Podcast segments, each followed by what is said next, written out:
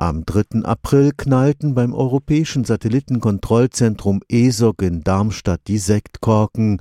Um 21 Uhr mitteleuropäischer Zeit startete vom europäischen Raketenbahnhof in Französisch-Guyana eine Trägerrakete, die den Sentinel-1A-Satelliten erfolgreich in seine Umlaufbahn in 690 Kilometer Höhe brachte.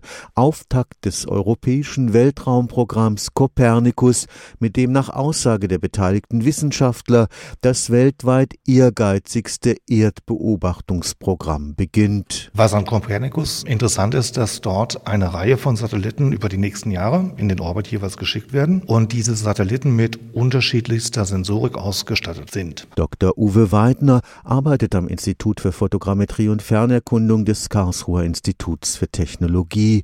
Dort freut man sich auf die Fülle der Daten, die durch das Copernicus-Programm möglich werden.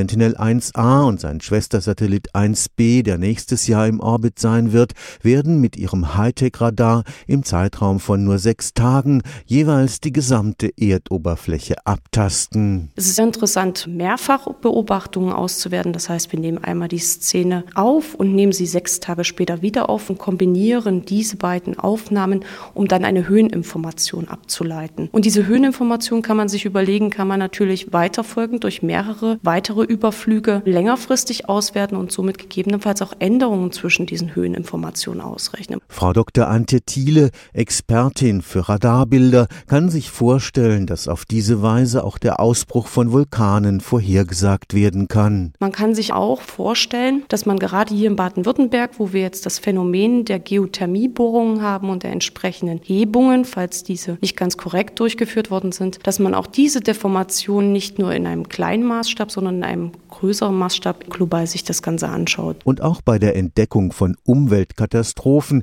kann der neue Radarsatellit gute Dienste leisten, beispielsweise bei einer Ölpest. Dann ist es so, dass man auf der Meeresoberfläche sich vorstellen kann, dass man Wellenbewegungen auf dem normalen Wasser sehr gut detektiert und wenn es sich jetzt um eine Ölverschmutzung handelt, dass sich dadurch das Wellenmuster verändert, weil natürlich das Öl eine zähere Flüssigkeit ist. Stefan Fuchs, Karlsruher Institut für Technologie